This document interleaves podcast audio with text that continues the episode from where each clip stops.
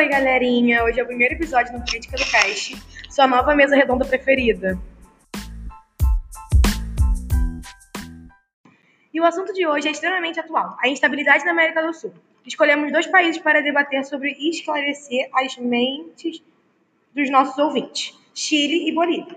E vamos ao funcionamento do programa. Nós temos três participantes fixos: Duda, Eu, Lígia. Vitor. E dois convidados que rotacionam a cada programa. E as convidadas de hoje são. São Esther e Isabelle.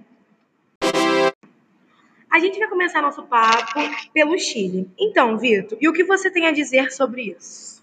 Bom, primeiramente, bom dia, boa tarde, boa noite a todos os ouvintes. Tá um prazer imenso estar aqui com vocês. E bem, eu acho que está todo mundo acompanhando o que está acontecendo no Chile, né? As manifestações, o quebra-quebra. E, bem, isso é uma coisa bem séria, porque muitos chilenos estão sendo reprimidos pelo governo e pelos militares, certo? E eles só estão querendo uma melhoria na vida, melhoria de saúde, melhoria na educação. E estão tendo. E está voltando a ter uma prática que acontecia na época da ditadura, que é o toque de recolher. Sim, sim. Um dos motivos para que isso esteja acontecendo, desculpa, Vitor, ter interrompido. Bom dia, pessoal. Eu queria falar que um dos motivos também é o reajuste do preço da passagem de metrô e o aumento do preço da gasolina. É, e agora temos a nossa primeira pergunta, né? Do nosso ouvinte, Lucas Nascimento. Agora. Como é que isso se parece com as manifestações brasileiras de 2013? Bom, primeiramente, obrigado, Lucas, por estar participando do programa. E, bem, uma semelhança que a revolta do Chile teve com aquela revolta lá de 2013 aqui no Brasil é que um dos motivos específicos foi o reajuste do preço da, é, da passagem do, do metrô, se não me engano, do ônibus, certo? E, bom, inclusive, a gente fala até uma diferença, uma, uma diferença gritante, que nesse caso da revolta do Chile, está tendo uma participação muito assídua do movimento estudantil, coisa que não teve na época do, da- das revoltas de 2013, entendeu? Ah, eu queria falar. Oi, gente, aqui é a Lígia. Eu queria falar um pouquinho sobre o que a Isabelle e o Vitor tinham falado. É, Eles falaram um pouquinho, eles é, mencionaram a ditadura, e verdade, a ditadura do Chile foi uma das mais violentas da América do Sul, com Augusto Pinochet, né? E eu acho isso muito, muito intriga- intri- intrigante, como pôde, como pôde existir uma ditadura tão, tão, tão violenta no país aqui da América do Sul, né? Sim, o mais impressionante é que essa ditadura, ela é muito parecida com o que aqui ocorreu aqui no Brasil, principalmente pela tortura, pela censura e repreensão que o povo sofre com os políticos. Eu acho que, é, como a Isa ela disse, isso é verdade, que tem muita semelhança com aqui do Brasil, só que está tendo uma coisa, a ditadura do Chile, ela começou um pouquinho mais tarde, porque, se não me engano, foi em 1973 e terminou em 1990. E, como você disse, é parecida com aqui do Brasil. A do Brasil, a gente teve as consequências da nossa ditadura nos anos 80. Eles estão tendo agora. E agora vem o nosso quadro Opina aí. O quadro que um dos nossos participantes pede uma opinião sobre algo.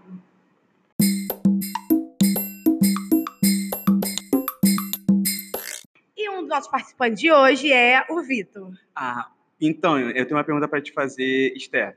O que, que você acha que propicia, proporciona, perdão, é, com que esteja tendo essas revoltas, essas manifestações aqui na América do Sul? Bom, a América do Sul é um lugar muito desigual e sempre sofreu processos parecidos. Vimos que o crescimento econômico desacelerou nos últimos anos. Isso causou impactos na política e insatisfação do povo. Essas consequências de desaceleramento podem ser causas da reestruturação econômica dos Estados Unidos, que veio se fortificando desde a última crise. Pois, como todos sabem, se os Estados Unidos caem um pouco, os emergentes ganham destaque e o quadro volta normal quando essa potência se ergue de novo. Então, mesmo com o crescimento do mercado consumidor para esses países no início do século XXI e as expectativas elevadas em relação à renda da população, não adiantou, já que os mesmos problemas enraizados desde suas formações e as defasagens na política continuaram. A Bolívia já é um caso à parte, porque nos últimos anos cresceu, mas com os problemas em relação aos mandatos de Evo Morales, recentemente o país caiu na crise política.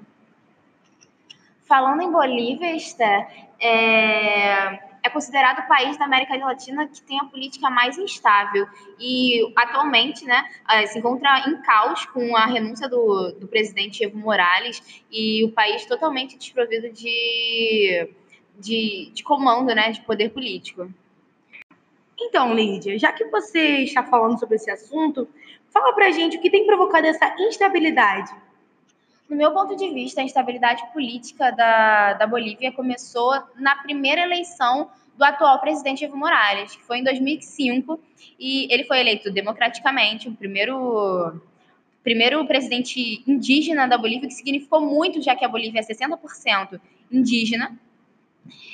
E logo depois disso, ele foi eleito novamente em 2009, sendo que no final do seu mandato, em 2009, ele fez um referendo, já que não queria sair do poder, e a população também não queria que ele saísse do poder. Ele fez um, um referendo para se eleger mais uma vez, se elegeu mais uma terceira vez.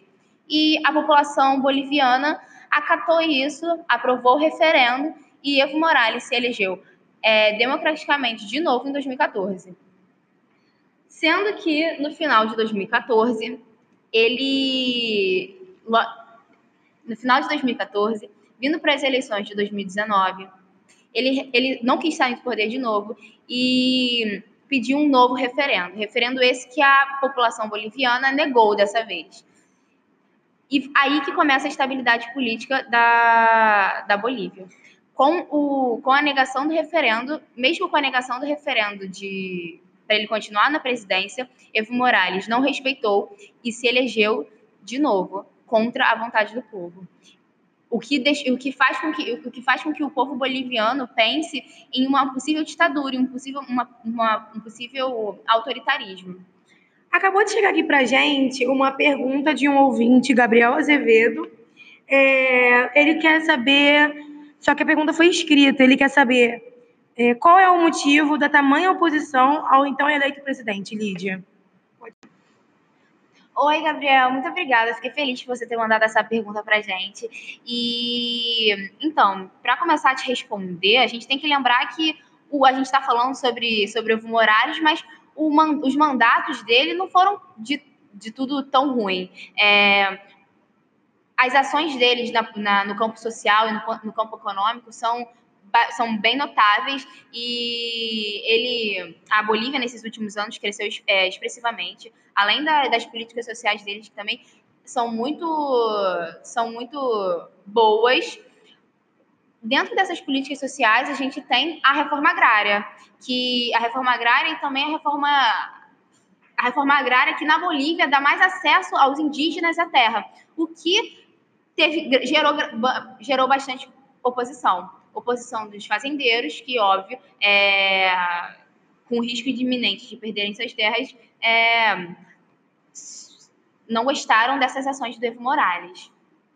Além disso, é, em 2014, no final do mandato de 2014, eu, eu disse anteriormente é, sobre, o refer, sobre o referendo, o referendo dele não foi só para se, ele, se reeleger mais uma quarta vez, mas, na verdade, para se eleger quantas vezes ele quisesse o que mostra é, um caráter autoritário, talvez até uma possível ditadura na Bolívia, o que faz tanto que a população, tanto que, com que todos os cidadãos é, bolivianos tenham medo, óbvio, né? Então, eu acho que esse é um dos motivos, né, para as reformas sociais do, do Evo Morales. E os referendos e a, essa vontade né, de continuar na, no poder que fazem com que a opinião do, sobre ele cre... a oposição sobre ele cresça.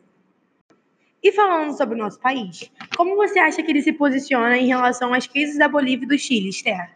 Bom, as crises políticas no Chile e na Bolívia afetam diretamente no Brasil, pois do plano econômico as relações podem piorar. No caso da Bolívia, a instabilidade política gera um risco em relação ao fim do contrato da exportação de gás natural para o Brasil, que foi negociado nos anos dos mandatos de Evo Morales. Então, com um recente vácuo no poder e o prazo do contrato que termina nesse ano, o Brasil se encontra em desvantagem com a crise política na Bolívia, pois poderia afetar economicamente o país. É, e com o fim dessa pergunta, é, chegamos na, no fim do programa. E eu quero agradecer a todos que participaram, a nossos convidados especiais, principalmente Esther e Isabelle, e também a nossos ouvintes, né, galera? É, Tchau, pessoal. Muito obrigada por terem me convidado. Obrigada. e também a nossos participantes fixos, não podemos esquecer deles, né, gente? Tchau, gente. Toda sexta-feira, podcast. Obrigado por terem ouvido a gente. Beijo. A gente se vê na próxima. Até mais. Beijos.